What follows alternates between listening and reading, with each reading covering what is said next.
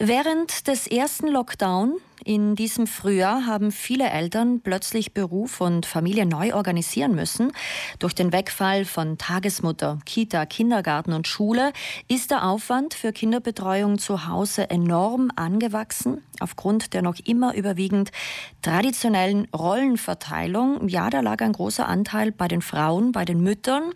Medial aber etwas unterbelichtet war der enorme Zuwachs von Vätern, welche einen Teil bzw. auch die Hauptverantwortung der Kinderbetreuung in dieser Zeit übernommen haben. Das beobachtet auch der Geschäftsführer der Vereinigung Väter aktiv, Michael Bocconi, und den begrüße ich jetzt. Er ist akustisch bei uns dabei am Telefon. Schönen guten Morgen, Herr Bocconi. Ja, einen schönen guten Morgen, Frau Doringer. Herr Bocconi, Kinder brauchen aktive Väter. So steht es auf Ihrem Logo, auf, äh, auch auf Ihrer Homepage. Wie aktiv sind Südtirols Väter in dieser Krise? Was beobachten Sie? Ja, wir haben im Frühjahr eine Umfrage gemacht, um das äh, Thema ein bisschen zu erheben. Wie gesagt, wir haben das international beobachtet, dass es da große Veränderungen gegeben hat. Und in Südtirol hat die Anzahl der Väter, die die Hauptverantwortung für die Kinderbetreuung während des Lockdowns übernommen hat, sich äh, verdoppelt. Mhm. Das war ein positives Zeichen. Verdoppelt kann man also feststellen. Ja. Auch die Arbeitgeber der Väter ähm, waren ja plötzlich und entgegen früherer Vorbehalte mit Homeoffice und Vereinbarkeitsfragen bei männlichen Mitarbeitern konfrontiert. Auch das war eine neue Situation, oder? Ja, ich denke, das positive unter Anführungszeichen dieses Lockdowns äh, im Frühjahr war, dass es dann flächendeckend, dass wirklich alle Väter und alle deren Arbeitgeber damit konfrontiert waren, sich mit der Vereinbarkeit von Familie und Beruf auseinanderzusetzen und nicht nur im Kopf und nicht nur am Stammtisch, sondern wirklich tatsächlich. Und viele, viele haben gesehen, dass das durchaus möglich ist und dass das durchaus seine positiven Seiten hat. Mhm.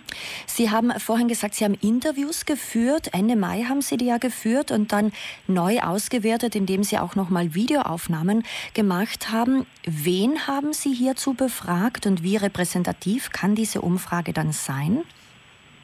Äh, also es ist so, dass wir eine, eine Online-Umfrage gemacht haben und äh, wie gesagt seit einigen äh, Wochen auch ähm, Videointerviews machen und das kann ich gerne noch weitere Väter melden. Wir haben von Bauern über einen Angestellten, über einen Unternehmen, also Mittelmanagement im Unternehmen, äh, deutschsprachige, es hat sich auch italienischsprachige gemeldet. Äh, die Repräsentativität ist natürlich für uns als kleine Sozialgenossenschaft nicht möglich. Und das ist ja der Grund, warum wir auch morgen diese Online-Tagung starten, weil wir vorgeschlagen haben oder den äh, Antrag eingebracht haben bei der Euregio, eine breite, wissenschaftlich fundierte Studie zu machen, die dann wirklich, äh, also nach unserer Idee für Südtirol, Trentino und Nordtirol repräsentative Zahlen hergeben würden, die auch eine Grundlage für Politik und Verwaltung sind, damit wir diesen positiven Schwung, diese Zunahme mhm. an Väterverantwortung eigentlich sowohl im zweiten Lockdown, aber auch generell, äh, wenn wir hoffentlich die Pandemie im Griff haben, generell für eine gerechtere Verteilung von Erwerbs- und Familienarbeit nutzen können.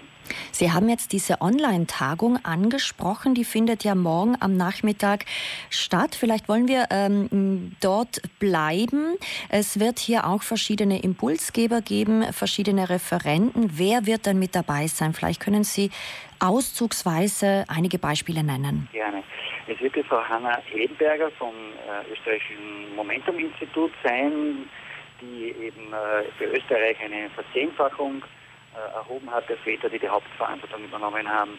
Es wird die Frau Fleischer von Innsbruck sein, die sich äh, mit Care in Zeiten von Corona und der Neuausrichtung oder eben der Zementierung der Geschlechterrollen beschäftigt. Äh, die Gleichstellungsrätin und auch die Frau Professor Gunkel hier von der Freien Universität Bozen, die insofern interessant ist, weil sie ja auch zum Teil finnische Wurzeln hat und eben da aus den Erfahrungen bei den nordischen Ländern berichten wird. Mhm, da gibt es ja teils sehr positive Meldungen aus dem Norden, eben aus Finnland, wie Sie soeben sagen, äh, zu diesem Thema, oder?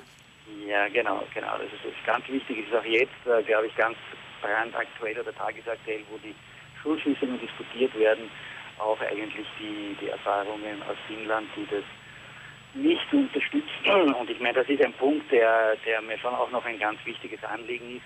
Äh, wie gesagt, wir haben, ich glaube, alle Eltern oder alle Südtiroler Südtirolerinnen haben Verständnis für eine Verschärfung der Maßnahmen zum Schutz des Gesundheitssystems.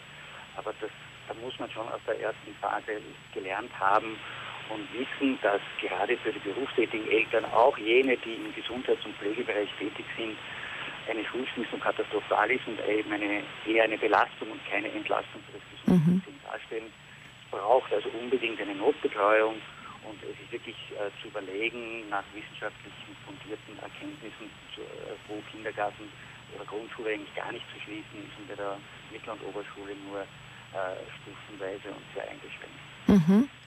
Herr Boccone, vielleicht zum Abschluss. Ähm, also morgen diese Tagung, ich möchte noch mal hinweisen, um 14 Uhr geht's los bis 17 Uhr. Es kann jeder teilnehmen.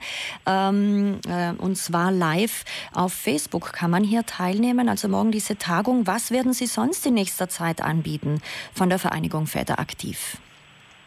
Äh, ja, also es ist so, dass die äh, Veranstaltung auch aufgezeichnet wird. Also wer morgen eben berufstätig ist oder keine Zeit hat, sie kann dann auf unserem YouTube-Kanal äh, angeschaut werden. Wer Interesse hat, unsere Angebote kennenzulernen und mitzuverfolgen, kann einen Newsletter bei uns bestellen. Äh, es ist so, dass wir natürlich jetzt auch aufgrund von Corona unsere äh, Aktivitäten und Planung ein bisschen anpassen.